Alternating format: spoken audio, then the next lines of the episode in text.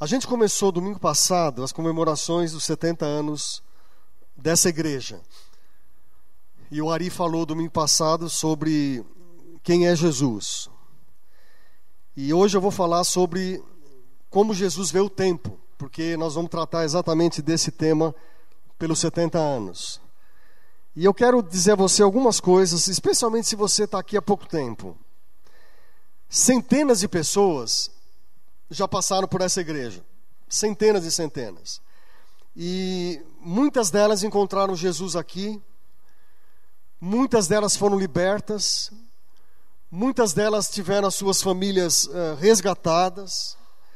Uh, gente que estava na rua entrou para cá gente de diferentes classes sociais, ricos e pobres, cultos e gente mais simples, porque essa sempre foi a característica dessa igreja, de receber as pessoas não por faixa etária, nem por classe social e também não por formação acadêmica. Nós entendemos que a igreja é lugar para todos, onde não há acepção de pessoas. Essa igreja, da qual tive parte de começar a frequentar com dois anos, eu lembro que ela sempre foi uma igreja de vanguarda. Ela não foi uma igreja que se acostumou com aquilo que sempre existia. Ah, eu lembro que quando a nossa denominação ah, dividia os homens e as mulheres depois que eles se casavam em sociedade varonil e sociedade de senhoras, né? Vocês têm gente daquela época? A gente resolveu juntar. E a gente criou a única, União Cristã de Adultos. Né? Eu levei bordoada grande de alguns líderes da denominação, porque a gente juntou e a gente não entendia por que quando casava separava. Né? Não fazia sentido, né? Mocidade junto, homens e mulheres, casou, separa agora. Clube do Bolinho e da, da Luluzinha, né? O louvor sempre foi uma marca forte. Nós temos gente aqui até hoje. Eu olho para vocês e e lembro de bons momentos, né? A gente criou uma enologia durante um tempo bem brasileira aqui, especialmente com o Edilson, que era pastor aqui também comigo. Ah, eu lembro de uma vez alguém entrar aqui e voltar para ver se estava escrito mesmo Igreja Presbiteriana Independente, porque ele ficou meio assim, será que é mesmo, né? E, e a gente sempre trabalhou a questão do conteúdo como algo uh, inalienável. A gente não abre mão da Bíblia. Mas a forma, a forma é forma, irmãos. Dependendo do tempo que nós vivemos, para alcançar a nossa geração. A gente foi mais ou menos pioneiro na área missionária. Né? Em 87, nós somos praticamente a segunda igreja em São Paulo, depois de Santo André, da Batista, do pastor Edson Queiroz, que começamos a nos envolver com isso. Hoje eu estava sentado aqui lembrando que, numa das primeiras conferências, nós tínhamos quando eu vi a, a, a Solange falando, olha, manda um recado para os missionários e tal, e o pessoal não tinha internet, né? E carta do descrever. E nós tínhamos um conselho missionário infantil, o presidente era o Raul Fino, né? o Raulzinho. E um dia eu chamei o Raul para orar, ele falou assim: Eu vou consultar a minha diretoria e depois eu lhe dou a resposta. Né? Falei: Tá bom, Raul, tranquilo, você volta. Aí ele voltou e falou: Autorizado, posso orar. Então essa igreja tem os lances assim, né? E, e aí um dia eles vieram tudo com roupa de correio, tudo vestido de correio. Aí eles ficaram lá na porta, ninguém sabia. Quando o povo saiu, eles cercaram o povo, falou: vai escrever aqui uma carta, uma palavra para o missionário. Os baixinhos estavam tudo lá de papel e caneta na mão, né? Eu lembro bem disso. É... E teve gente que veio antes disso e que pagou um alto preço né, para essa igreja estar aqui hoje. E a gente sempre lutou para ficar longe do tradicionalismo, mas sempre junto da tradição do Evangelho. Tem gente que não consegue juntar essas coisas, mas é, dá para fazer. Dá para fazer. Eu fui testemunho de muitas lutas. Né? Eu lembro que na minha época de mocidade, o governo militar estava forte no Brasil e, e, a mocidade foi fechada, literalmente aqui. Nós não podíamos nos reunir. A gente não podia escrever nada, boletim, nada. A gente ficou totalmente calado aqui. Nós não tínhamos nem vez e nem voz. Eu lembro do meu pai, que era presbítero aqui, e às vezes eu via ele muito triste em casa. E eu perguntava para ele o que aconteceu. Ele falou: problemas na igreja. Então a gente teve momentos também bem difíceis. Né? Nós fomos alvo de várias teologias que chegaram aqui na década de 80 e 90, novidades, né? E o pessoal começou a correr atrás de várias coisas. E graças a Deus hoje eles são líderes em muitos lugares. Eu agradeço a Deus por isso. Né? São líderes fortes. Deus sabe o caminho, né? De cada um. Mas a gente a gente investiu em pessoas que hoje estão na liderança de igrejas, de missões. Isso faz parte da igreja. Agora, conviver como igreja, irmãos, não é fácil. Tem aquela frase que a gente sempre escuta, né? Viver com os santos nos céus, ó que glória, mas viver com os santos na terra é uma outra história, né? É, é complicado. Não é tão fácil assim. Porque nós somos humanos e nós temos as nossas limitações. Agora, o que, que é o tempo? Né? O que, que é o tempo? Uma vez perguntaram para Galilei, eh, eh, eh, Galileu Galilei, quantos anos tens? E ele, com as barbas brancas, disse oito ou dez. Aí o cara perguntou para ele assim, mas, meu irmão, você está com cabelo branco, né? apesar que isso não quer dizer né, tanta coisa, mas aí ele disse o seguinte: na verdade, os anos que me restam de vida são esses, ou oito ou dez. Então, o que é o tempo? É o que já foi, o que vai ser. Né? Quando a gente pergunta quantos anos você tem, são os anos que lhe restam ou são os anos que você já completou? O que eu vou falar hoje para você, lembrando o aniversário da nossa igreja, são três passagens de Jesus que falam sobre o tempo. E eu quero então que você vá comigo primeiro para Lucas capítulo 5, versículo 33. Dá uma olhada aí, como eu falo sempre, se tem alguém aí sem a Bíblia ou sem o, o smartphone aí, sem a Bíblia, para você ajudar, né? Diz assim, Lucas 5,33: Eles disseram: Os discípulos de João jejuam e oram frequentemente, bem como os discípulos dos fariseus, mas os teus vivem comendo e bebendo. Jesus respondeu: Podem vocês fazer os convidados do noivo jejuar enquanto o noivo está com eles? Mas virão dias quando o noivo lhe será tirado, naqueles dias jejuarão. Então lhes contou esta parábola: Ninguém tira um remendo de roupa nova e costura em roupa velha. Se o fizer, estragará a roupa nova. Além do que o remendo da nova não se ajustará à velha. E ninguém põe vinho novo em vasilha de couro velha. Se o fizer, o vinho novo rebentará a vasilha, se derramará e a vasilha se estragará. Ao contrário, vinho novo deve ser posto em vasilha de couro nova. Eu li essa passagem porque o tema que Jesus trata aqui uh, tem a ver com o risco de nós nos fossilizarmos, de nós nos tornarmos gente fora do tempo, gente fora da história, pessoas que vivem na igreja, mas que elas não fazem parte do tempo, da vida da igreja. O que, que eu quero dizer com isso? É que a igreja, em geral, não é, não é nossa, nosso problema aqui só aqui no Ipiranga, mas em geral, a, a igreja tem uma, uma, uma, facilidade em se fossilizar, em, em viver sempre do passado. Então, quando a gente pede alguma coisa nova, o cara fala assim: não, mas sempre foi assim. Né? Ok, sempre foi assim, mas pode ser diferente? Né? Ou não? Nós vamos que avaliar. E quando Jesus tem essa conversa, especialmente com os fariseus e os discípulos de João, começa a rolar essa história desse tipo de sentimento, de não estar circunscrito, você como crente, como cristão, circunscrito ao seu dia, ao seu tempo, à sua história. Vocês lembram que quando eu cheguei aqui, voltei para cá no final do ano, depois de 18 anos, eu falei: eu não sou mais o mesmo. Não sou mesmo. Vocês não são mais os mesmos. As pessoas que estão aqui não são mais as mesmas. Porque o tempo permite que a gente possa até conviver, ver a pessoa, uh, ver que ela está se tornando com o tempo mais, né, com, com mais quilometragem, mas ela muda.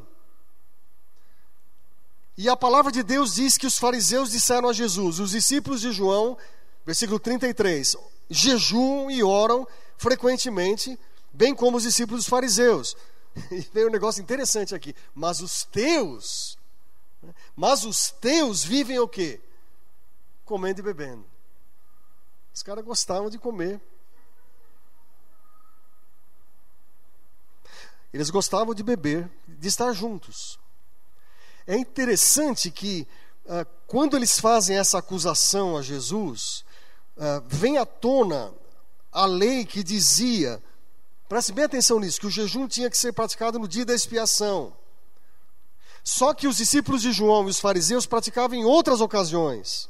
E os discípulos de Jesus eram de uma outra turminha. Era essa turma de Jesus aqui, e tinha a turma dos fariseus e dos discípulos de João.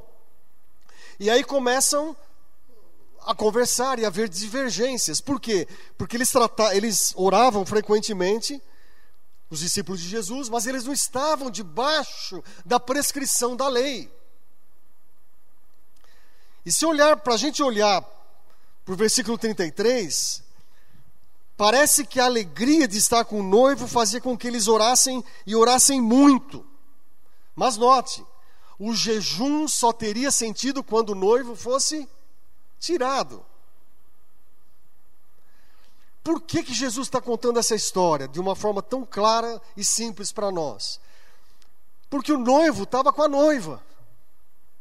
E o noivo não, não tinha sido tirado ainda. Então não era hora de jejuar, era hora de festejar.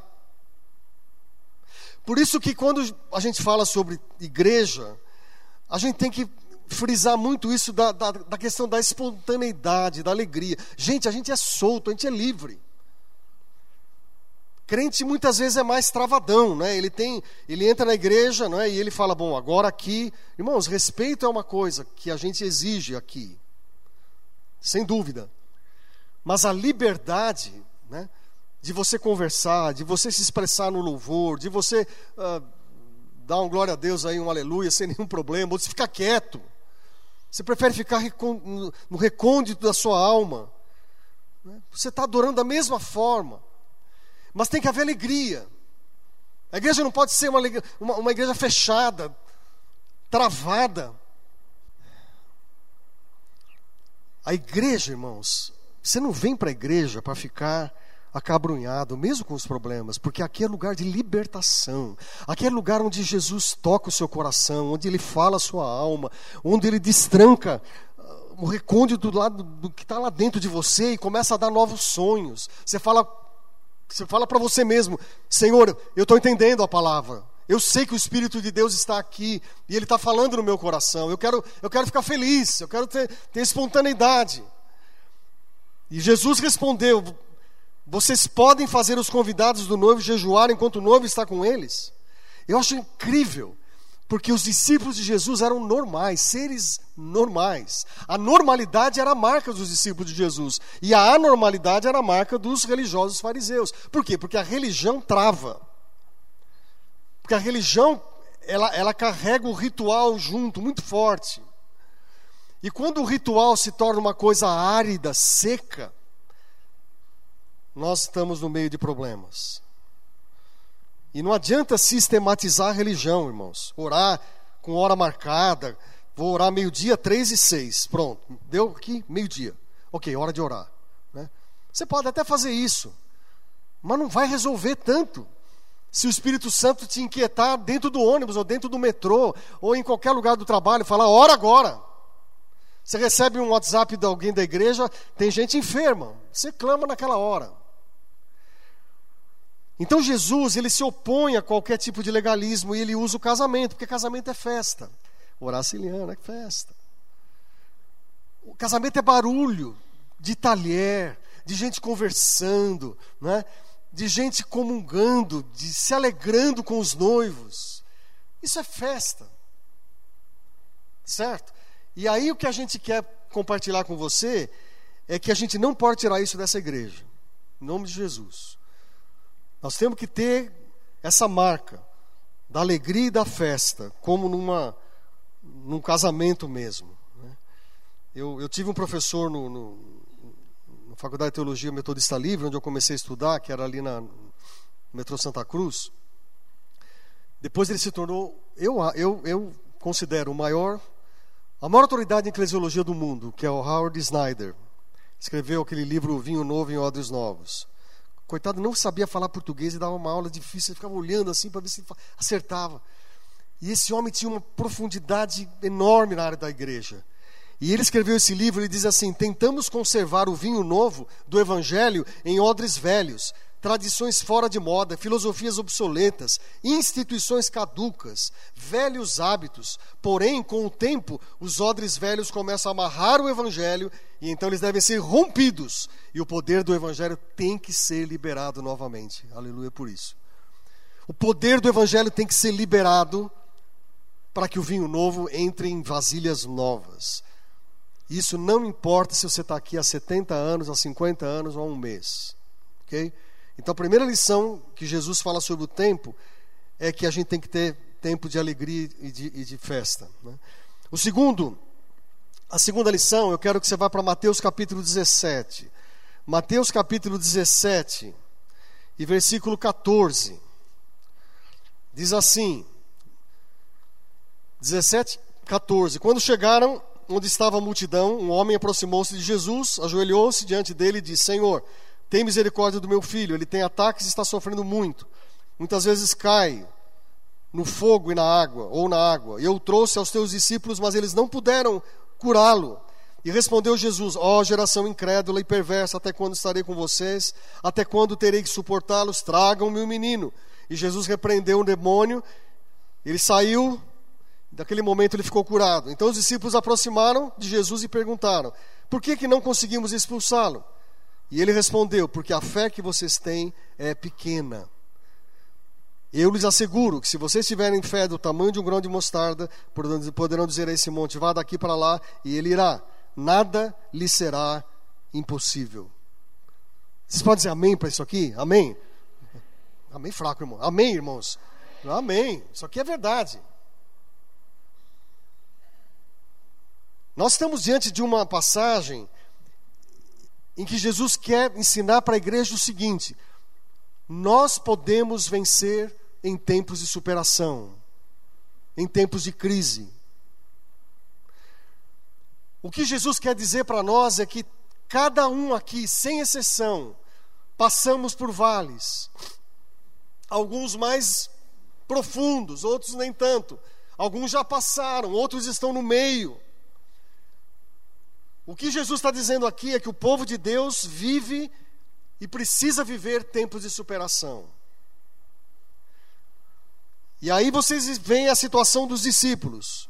Era uma complicação enorme, porque eles andaram com Jesus, viram Jesus fazer os milagres, perceberam o poder que em Cristo eles tinham, e quando eles vão orar por aquele menino e resistir e expulsar o espírito demoníaco, eles não conseguem. E eu posso ouvir o clamor daquele pai dizendo: Senhor, tem misericórdia. Quem é pai e quem é mãe sabe o que é isso.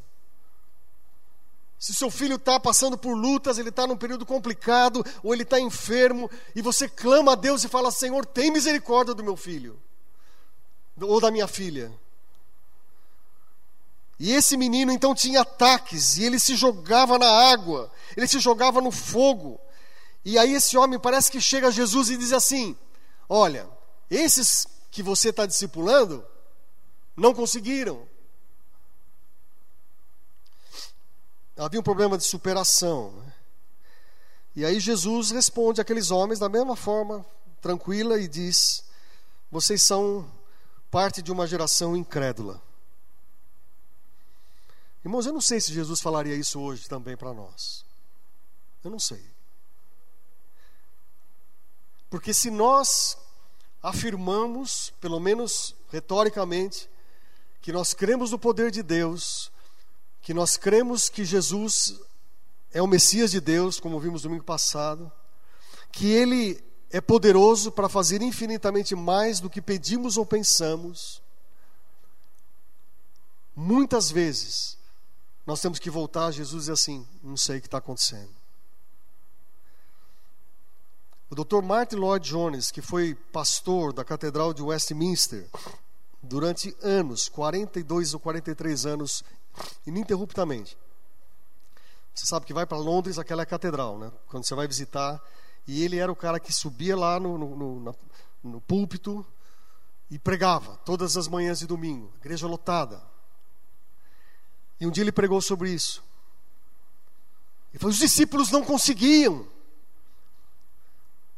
E a palavra do Dr. Lloyd Jones era: o diabo está trabalhando mais embaixo e nós não estamos vendo. O diabo está trabalhando mais embaixo, ele falava para o povo dele lá na Inglaterra. E nós não estamos percebendo. E aquele homem, na verdade, ele estava sendo um profeta. Porque hoje a Inglaterra é um país pós-cristão.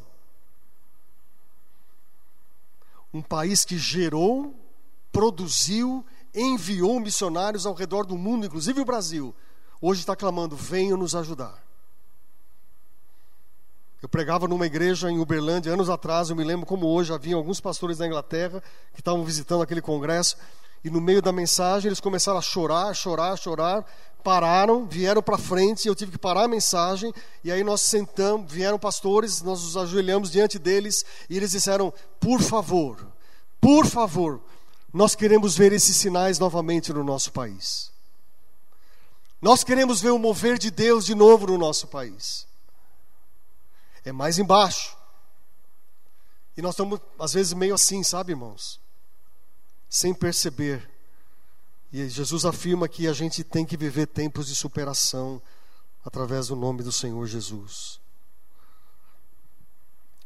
Você se lembra que quando Jesus prega o Sermão do Monte, ele fala: por que você se preocupa com tantas coisas? Por quê?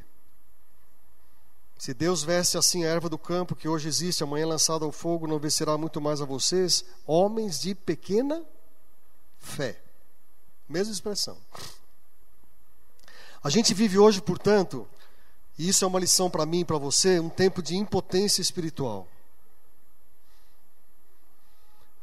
Por algumas razões. Uma delas é porque a gente às vezes crê mesmo que a gente tem certas habilidades que, que nós estamos com a bola cheia. Né? Que a gente está né? A gente sabe fazer. E esse é o princípio primeiro para a derrocada. É quando você se acha capacitado e despreza o poder do Espírito Santo. E só lembrando, que a profecia de Joel foi cumprida no livro de Atos dos Apóstolos, e há de ser que depois derramarei do meu espírito sobre toda a carne, e vossos filhos e vossas filhas profetizarão, e os vossos velhos terão sonhos, e vossos jovens terão visões. Eu quero ver aqui na igreja velhos tendo sonhos. Eu quero ver nessa igreja jovens tendo visões. Em nome de Jesus. É isso que a palavra diz, eu não estou colocando nem tirando nada. É que quando o Espírito é derramado, os velhos têm uma força tal que o Senhor renova. E eles começam a ter sonhos, dizendo: não, é possível. E os jovens, que você fala assim, meu, ele vai ter que caminhar mais ainda. E aí Deus fala: negativo, porque eu vou dar visões para esses jovens. E eles vão crescer. E você vai olhar para eles e vai falar assim: olha, eles estão fazendo melhor do que nós. Então, esse texto que fala sobre o tempo é que a gente é ensinado não só a ter tempos de alegria e espontaneidade, mas tempos de superação pelo poder do nome de Jesus. Essa frase, Senhor, não vai dar, tem gente que faz melhor do que eu.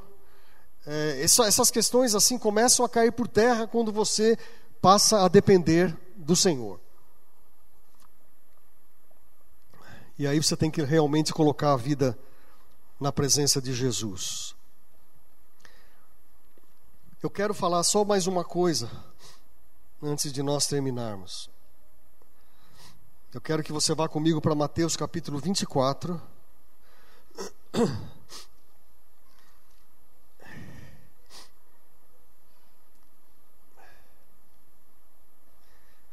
Final do versículo 3.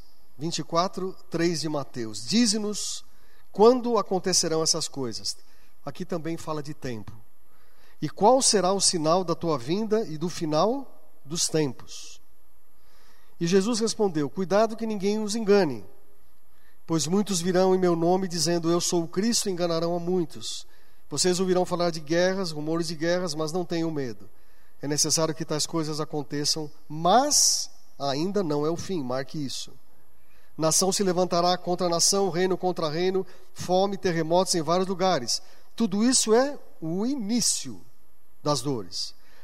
Então eles entregarão para serem perseguidos e condenados à morte. Vocês serão odiados por todas as nações por minha causa. E naquele tempo muitos ficarão escandalizados, trairão, odiarão uns aos outros, e numerosos falsos profetas surgirão e enganarão a muitos. Devido ao aumento da maldade, o amor de muitos esfriará, mas aquele que perseverar até o fim será salvo. E este evangelho do reino será pregado em todo o mundo, em todas as etnias como testemunha a todas as nações, aqui etnias, e então virá o fim. Eu tenho até medo de falar essa última lição, essa parte aqui, porque pode dar margem a má interpretação, mas eu vou esclarecer.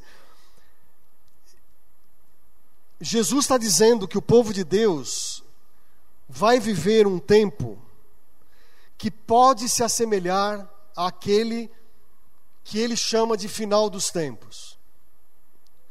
Então, olhe bem para mim, deixa rolar lá a chuva, não tem problema nenhum, está fechando lá, olha para mim aqui. Eu não estou dizendo, eu não estou afirmando que nós estamos vivendo os últimos tempos. Eu vou dizer de novo, eu não estou afirmando que nós estamos vivendo os últimos tempos. Mas eu estou dizendo que existem muitos sinais que estão presentes aqui e que antecedem o início dessa jornada que Jesus fala aqui. A palavra do, dos discípulos é que eles queriam uma van premiere. Como você vai na Netflix lá e você tecla e fala, bom, vejo ou não vejo o filme? Aí você pega o trailer. Aí você olha, fala, vale a pena, não vale, passa para outro. Eles queriam ter uma van premiere. Abre uma cortininha só, Senhor. E Jesus, então, bondosamente, ele fala de algumas coisas que antecederão o fim. Uma delas, decepção espiritual. Cuidado que ninguém os engane. Gente, vocês sabem qual a religião que cresce mais no Brasil? Os evangélicos, é isso mesmo. Desde a década de 80. Nós estávamos crescendo mais ou menos quatro vezes o crescimento vegetativo. Para cada criança que nascia, nasciam quatro evangelhos, assim, né? explicando. Agora caiu um pouco na última década. A gente trabalha bem isso lá na CEPAL, com parte de pesquisa. Qual é a segunda religião que cresce mais? Sem religião. Tá? E o mais incrível é que eles estão crescendo no Brasil quase no mesmo percentual. Nós crescemos um pouco, 7% ao ano mais ou menos. Eles estão crescendo 6,5%, 6,7%. Então, praticamente os sem religião crescem na mesma proporção, só que eles são em número menor, claro. Aí quando você pergunta para um cara que, que, que diz para o IBGE que não tem religião, o que, que você conclui? Que ele não tem religião, você vai falar, né? Tudo bem. Mas o que eu quero é ir um pouquinho mais fundo nisso. É que ele vai dizer que ele é ateu, ou ele vai dizer, não tenho religião. E aí a inferência que você pode ter é que essa pessoa passou por alguma religião e saiu. E aí você vai achar muito ex-evangélico. Muito. Muito ex-católicos. E quando você pergunta para ele, eu falei isso aqui algumas semanas atrás, né, numa pesquisa que eu, que eu falei do, dos Estados Unidos, é que eles estão decepcionados com a igreja e com a religião. E muitas vezes eles estão com toda razão. Eles têm razão. A gente não pode ter defesa nisso, não. Tomar armas, né? Falar, está errado, meu. E é isso. Eles têm as razões. Eu falei para vocês a outra vez. Hipocrisia no meio da igreja. Líderes que não estão cumprindo com as suas obrigações morais, éticas. Isso estou falando da igreja em geral. Então o que, que essas pessoas perceberam? Que aquilo se parecia com Jesus, mas não era Jesus. Que aquilo se parecia com a igreja, mas não era a igreja. E a palavra de Deus diz que os falsos cristos viriam nesse tempo. Gente, foi criado um neologismo, não existia. Falar desigrejados é um neologismo. Não existia essa palavra. Hoje ela é comum. Líderes chamados cristãos que se enriquecem a ponto de se tornarem alvo da revista Forbes, algo está errado. Não tenho nada que o cara. Né, o nordestino fala enricar, né? O cara enricou. Se ele enricou, enricou. Quero saber como.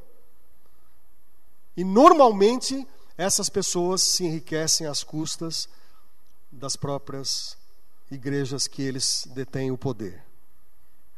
Então, é, é muito importante você ouvir um pregador e checar se ele está pregando a palavra ou ele está falando um pensamento dele.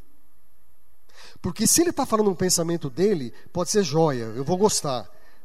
Mas eu quero saber aonde ele está falando a Bíblia. Então tem um tempo de decepção espiritual. A igreja do Ipiranga, ela tem que continuar nos próximos 100 anos, as próximas gerações, com essa, com essa pegada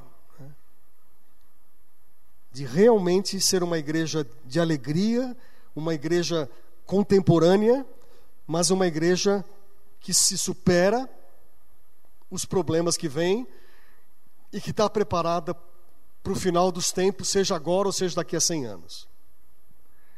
Depois Jesus fala que não só decepção espiritual, mas ele diz que haveria conturbações entre as nações. Eu não vou ler para não perder o tempo. Conturbações de guerra, rumores de guerra, é, a Cruz Vermelha estima que 100 milhões de pessoas foram mortas em guerras desde o início do século XX. 100 milhões. Isso em um século e pouquinho, cento e poucos anos. E Jesus fala também de rumores de guerra. E eu queria parar um pouquinho aqui. Eu não posso afirmar isso categoricamente, mas pode ser que algum tipo de terrorismo global que está acontecendo hoje em pequenas células espalhadas ao redor do mundo e que não sejam inocentes porque elas estão aqui também, é? que sejam esses rumores, isso que você escuta, que não é uma guerra, mas são rumores de guerra e que estão se espalhando ao redor de todo o mundo. Fazia anos e anos que não se ouviam cristãos sendo martirizados, decapitados.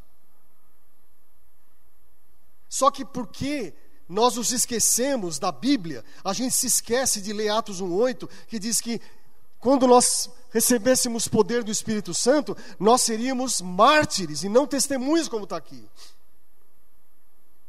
Porque o texto original é mártir, não é testemunha.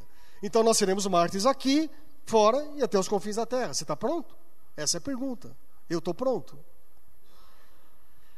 E haveria, nesse tempo, uma destruição física do mundo. Terremotos, maremotos, fome. Hoje, ao redor de 800 milhões de pessoas sofrem de fome crônica. Hoje, domingo, 8 de março. As conturbações cósmicas, vocês sabem, eu não quero falar porque vocês estão vendo a cada dia. Aí você vai dizer assim: oh, então nós estamos chegando no fim. Não sei.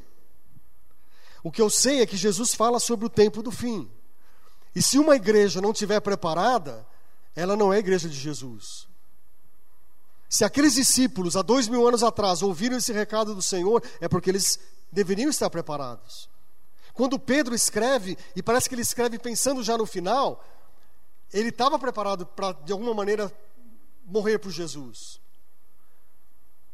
Então, gente, é, o que eu queria deixar para vocês hoje, nessa manhã, é o seguinte: é, Jesus fala do tempo, e ele, em primeiro lugar, ele fala desse tempo de regozijo, de festa, de alegria, a gente não pode perder isso. Jesus fala que nesses anos da igreja do Ipiranga aconteceram muitos momentos de superação, e quem sabe eu testemunhei alguns deles, e outros testemunharam outros tempos, e outros vão testemunhar lá na frente, mas eu passei por alguns deles. Tempos de grandes lutas, mas a palavra de Deus diz assim: que a gente tem que estar atento para o tempo que nós estamos vivendo hoje. Que aparentemente ele está meio fora do equilíbrio. Nós estamos meio fora do equilíbrio, nós não estamos conseguindo nos prumar. E aí você tem que clamar e pedir a Deus graça e saber, Senhor, sou teu filho, sou tua filha. Você tem que ser profeta essa nação contra toda injustiça, contra a falta de ética. Você é profeta para isso. Deus levantou os cristãos no decorrer da história para que eles se levantassem e falassem, não os incrédulos, os cristãos. Não tenha medo, não tenha medo disso. Ontem eu assistia uma cerimônia em que o Obama, lá na cidade de Selma, lá no Alabama, ele lembrava os 50 anos daquela marcha, quando negros foram mortos porque eles queriam direito a voto. E eles saíram naquele domingo de manhã, que eles chamam de domingo sangrento, de, de, de Blood Sunday. Ele, ele falou: Nós saímos da igreja, nós saímos depois do culto, e nós fomos para a rua. E quando nós fomos para a rua, nós atravessamos a ponte. E quando nós fomos atravessar a ponte em direção a Montgomery, nós fomos atacados pela polícia branca. E Joe Louis e outros morreram como heróis. E por mais paradoxo que seja a história, um presidente negro estava fazendo a cerimônia de 50 anos daquela passeata. E nós ficamos recolhidos, ficamos travados. Gente, nós somos chamados para sermos a voz de Deus para essa história, para essa igreja que nasceu há 70 anos e que, no nome de Jesus, ela vai prosseguir por muitos anos e vai abençoar muita gente daqui para frente. Mas nós não temos só o papel de vir domingo de manhã aqui, não. Nosso papel é muito mais abrangente. Aonde você está, aonde você trabalha, aonde você tem possibilidade de abrir a sua boca, fale em quem você crê e nos valores do reino de Deus. Que Deus abençoe vocês nessa manhã. Amém.